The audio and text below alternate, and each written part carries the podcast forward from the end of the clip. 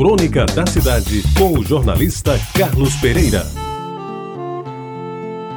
Amigos ouvintes da Rádio Tabajara, eu acho que foi no ano de 1959, 1960, por aí. Eu tinha sido promovido de redator de esportes para a Copdesk do Correio da Paraíba, sob o comando de Eurípides Gadelha, o secretário da redação, e de José Teotônio, o diretor do jornal, que naquele tempo ainda funcionava na Barão do Triunfo, lá na Cidade Baixa. E o que é que fazia o tal do Copdesk? Simplesmente transformar em notícia os fatos que eram trazidos das ruas pelos repórteres.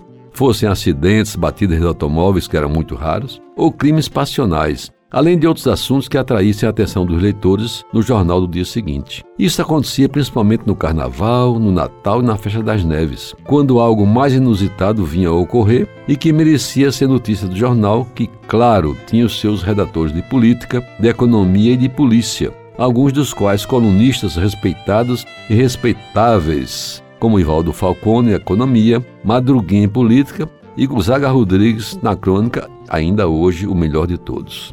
Uma noite, aí pelas 8 horas, apareceu na redação, onde se chegava depois de subir mais de 30 degraus, um menino que devia ter 11, 12 anos, embora parecesse ter menos pela sua compleição física. Magro, quase raquítico, desgrenhado, pés descalços e vestuário roto e rasgado.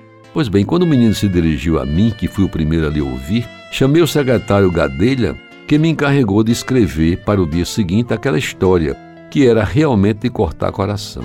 O menino, não lembro mais o seu nome, chorava e dizia quase entre soluços que queria morrer e ir para o céu, pois lhe disseram que lá não faltava o que comer, ele que desde a manhã não tinha conseguido engolir nada, a não ser um copo d'água com que uma senhora caridosa tentou matar sua sede. Pois bem, eu escrevi o texto, um fotógrafo foi chamado às pressas e no dia seguinte a notícia mereceu chamada de primeira página e a reportagem completa sobre o menino faminto saiu na terceira página com relativo destaque. E a história do menino foi o assunto mais comentado do dia, passando as rádios a procurá-lo para entrevistas, ao tempo em que famílias de médio poder aquisitivo telefonavam para o jornal em busca do endereço do menino para oferecer-lhe alimentação e pousada. Amigos ouvintes, foi a primeira minha excursão como autor de uma reportagem escrita por inteiro em edição de jornal. E ao que me lembre, o título da matéria era Quero morrer porque no céu não falta pão. Resta dizer que aquele menino foi encontrado, paparicado e bem alimentado, mas nunca mais deu ar de sua graça na redação do Correio.